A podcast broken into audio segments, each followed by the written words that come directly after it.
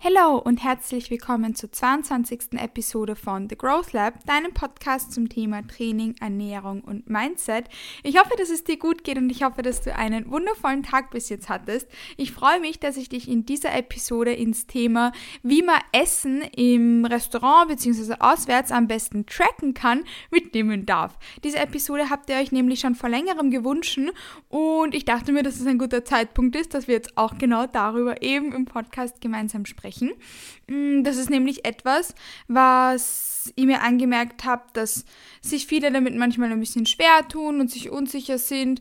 Manche von euch dann das entweder gar nicht tracken oder komplett beginnen zu überanalysieren. Und deshalb möchte ich euch da ein paar Tools an die Hand geben, wie man das am stressfreisten, ganz, ganz unkompliziert handhaben kann, ohne sich darüber irgendwie großartig Gedanken machen zu müssen. Denn schlussendlich sollte das Tracking etwas sein, was uns nicht zusätzlichen Stress verursacht, sondern einfach so eine nette Ergänzung sein, damit wir einfach noch ein bisschen so genauer unsere und die, unsere Zielerreichung ähm, so ein bisschen visualisiert tracken können innerhalb von so einer App, aber die sollte uns jetzt nicht irgendwie extrem diktieren, was wir zu uns nehmen und sollte nicht der einzige Parameter da sein und sollte dann auch nicht irgendwie für uns so ein ähm, Grund sein, dass wir dann vielleicht eben uns Flexibilität oder so wegnehmen, denn besonders wenn man einfach nur trackt, damit man Muskulatur aufbauen kann, damit man sicherstellt, dass man ausreichend isst etc.,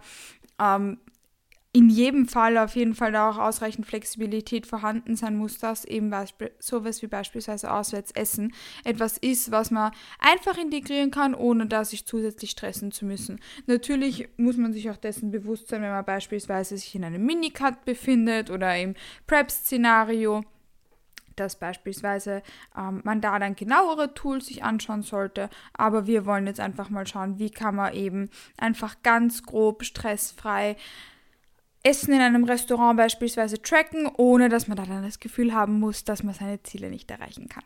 Um, but I think that you get me. Uh, es ist super, super wichtig, dass wir an der Stelle einfach anmerken, dass wenn man beispielsweise auf Kalorienerhalt ist oder in einem leichten Überschuss, das generell ein Thema sein sollte, das uns nicht stressen darf. Und wenn es das aber tut, dann könnten wir das als kleine Challenge sehen und dem eben auch in Zukunft ein bisschen anzunehmen, weil das, wie gesagt, definitiv nicht der Fall sein sollte. Ähm, grundsätzlich Thema Auswärtsessen. Da gibt es verschiedene Optionen, wie man das angehen kann. Option 1 ähm, nehme ich sehr, sehr gerne her, wenn man jetzt beispielsweise einfach im Kalorienüberschuss ist oder am Muskelaufbau oder Body Recompositioning in einer Phase, wo man wirklich auch ausreichend Flexibilität hat, dass man beispielsweise sich einfach an die Makronährstoffe von irgendeiner großen Kette hält. Sagen wir jetzt beispielsweise, man geht Sushi essen. Sushi ist ja auch etwas, was man generell sehr einfach tracken kann. Dass man da dann von beispielsweise einer großen Kette wie Akakiko oder Itsu gibt es ja auch in England, so eine, so eine asiatische Fastfood-Kette, ähm, dass man da sich die Makronährstoffe aus dem Internet nimmt und dann in die Tracking-App übernimmt, dass man beispielsweise sagt, hey, ich hatte irgend so ein Sake-Set mit sechs Stück Nigiri, obwohl das schon relativ wenig ist. Davon wäre ich nicht satt. Ähm, meistens, wenn ich ein Sake-Set nehme, nehme ich dazu eine Miso-Suppe, fällt mir gerade ein. Das hatte ich zum Beispiel am Wochenende. Ähm, naja, never mind. Und zum Beispiel in dem Fall am Wochenende, wo ich jetzt ein Sake-Set hatte und eine Miso-Suppe, habe ich einfach die Nährwerte von eben so einer Fastfood-Kette wie beispielsweise Akakiko einfach übernommen und in meine Tracking-App eingetragen. Selbiges gilt natürlich dann auch für andere Gerichte, wie wenn man beispielsweise sich irgendeinen Pastateller wo bestellt oder Gnocchi oder eine Pizza oder ähnliches, dass man da dann beispielsweise dann die Makronährstoffe von Ketten wie zum Beispiel Vapiano oder ähnliches übernehmen kann die teilweise ja auch Makronährstoffe veröffentlicht haben. Das heißt, da kann man dann einfach von irgendeiner großen Kette das ungefähr repliziert ähm, übernehmen und einfach ganz stressfrei eintracken. Das heißt, dass man sich da dann nicht zusätzlich so einen extremen Kopf macht, sondern einfach von einer großen Kette die Gerichte übernimmt und Pi mal Daumen schaut, okay, ähm, kommt das adäquat hin? Weil wenn man schon ein bisschen länger trackt, hat man ja auch ein gutes Gefühl dafür, ähm, ob jetzt beispielsweise das passend ist oder ob man da dann noch zum Beispiel einen Esslöffel Öl oder so zusätzlich eintracken möchte oder vielleicht dann irgendwie die Kohlenhydrate ein bisschen geringer wählt, wenn jetzt das beispielsweise nicht so eine große Portion war. Aber Pi mal Daumen ist es immer eine gute Sache, wenn man sich da, wie gesagt, an die Makronährstoffe von so größeren Ketten hält. Eine andere Option ist die, dass man eine Mahlzeit dann einfach einzeln trackt. Also dass man beispielsweise, wenn man jetzt sich irgendeinen Teller, nehmen wir irgendeinen Gnocchi, einen Gnocchi-Teller her, fällt gerade nichts ein, einfach Gnocchi mit Mozzarella und Tomatensauce oder sowas, ähm, dass man dann beispielsweise eben die Lebensmittel extra trackt. Also dass man dann zum Beispiel Gnocchi trackt und dann trackt man eine Kugel Mozzarella ein. Das heißt, dass man gibt einfach einen Gnocchi guckt und nimmt dann beispielsweise Größe wie One Cup oder ähnliches. Ich gebe da gerne dann englische Begriffe ein, weil ich mir leichter tue, dass ich die ähm, Mengen dann in Cups schätze, anstatt in Gramm. Das heißt, das ist auch so ein kleiner Go-To. Go-To-Tipp für sowas zum Schätzen, dass man dann einfach in Cups schätzt ähm, und dass man dann zum Beispiel schätzt, two Cups of Cooked Gnocchi. Ähm, ich glaube, Tomatensauce ist für uns okay, dass wir nicht tracken und dann zum Beispiel eine Kugel Mozzarella einfach in MyFitnessPal eingibt und trackt, beziehungsweise eine Kugel Mozzarella. Man weiß ja eh circa, wie viel so ein Backerl hat. Das sind ja immer circa 120 Gramm. Ähm, und dann kann man ja eh gut abwägen, hey, war das circa eine Kugel Mozzarella, war das vielleicht ein bisschen mehr, ein bisschen weniger. Und dass man da dann zum Beispiel dann den Mozzarella extra trackt. Und weil in den meisten Soßen im Restaurant auch ein bisschen mehr Öl ist, dann einfach noch ein, zwei ähm, Esslöffel Öl zusätzlich eintracken und dass man das beispielsweise so angeht. Gleich kann man das beispielsweise auch mit etwas wie einer Pokeball oder so machen, wo vielleicht Reis drinnen ist und verschiedenes Gemüse und dann noch irgendeine Protein-Sauce und Soße, dass man zum Beispiel auch da Sushi Rice guckt, trackt und dann die jeweiligen ähm, Cup-Mengen sozusagen, die da eben in dieser Bowl ungefähr drinnen waren. Ich glaube, Veggies ist für uns in Ordnung, wenn wir dann einfach nur One Cup Veggies tracken oder das einfach gar nicht tracken und dann beispielsweise auch bei der Protein Sauce eben One Cup Tofu oder One Cup Cooked Chicken oder One Cup Shrimps, whatever du auf deiner Bowl eben hast und dann bei Soßen auch beispielsweise, dass man dann eingibt Cocktailsoße und das in Esslöffel trackt. Also beispielsweise, meistens wenn man die Begriffe auf Englisch eingibt, kommen dann eh so verifizierte und Anführungszeichen ähm, Lebensmittel an erster Stelle, die dann gleich so als Mengenangabe zum Beispiel äh, eben Cup haben oder Tablespoon oder ähnliches und dass man dann einfach grob zum Beispiel sagt, okay, das werden wahrscheinlich circa drei Tablespoon gewesen sein und dann drei Tablespoon von dieser Cocktailsoße trackt. Das heißt, dass man da dann das also diese Mahlzeit eben in verschiedene, die in die einzelnen Komponenten zerlegt und da dann eben so in Form von Cup und Esslöffel, Teelöffel etc. trackt, weil das einfach am unkompliziertesten ist. Und genau so ist das, wie gesagt, ein sehr, sehr entspannter und stressfreier Weg, wie man so Lebensmittel auswärts äh, bzw. Mahlzeiten auswärts tracken kann. Und genau so funktioniert das eben auch, wie gesagt, jetzt sehr, sehr stressfrei und das ist so ein Weg, den ich am liebsten gehe. Entweder, wenn ich weiß, die Lebensmittel gibt es eh circa schon von irgendwelchen großen Fastfood-Ketten, sei es jetzt eben so etwas wie eine Miso-Suppe oder Sushi oder ähnliches.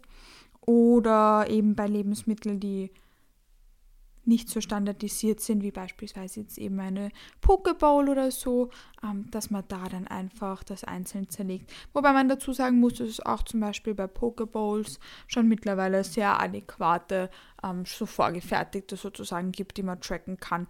Also ich glaube, die eine sehr, sehr gute Freundin von mir auf jeden Fall, hat einmal gezeigt, wie sie die getrackt hat und hat dann einfach irgendeine Pokeball eingegeben gehabt und hat eine super adäquate gefunden.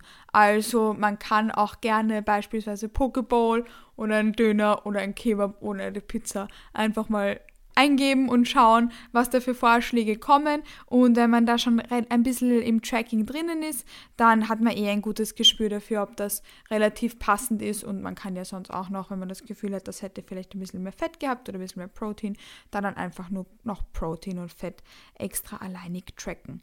Je nachdem, ob man sich dann beispielsweise eben in einem Cut befindet oder vielleicht eh in einer Aufbauphase, kann man da jetzt beispielsweise im Cut lieber ein bisschen zu viel adden, um da sicherzustellen, dass man sein Diätziel trotzdem verfolgen kann und im Kalorienüberschuss oder auf Erhalt, ja, denke ich, dass das vollkommen in Ordnung ist, wenn man das dann einfach so ein bisschen nach Gespür macht.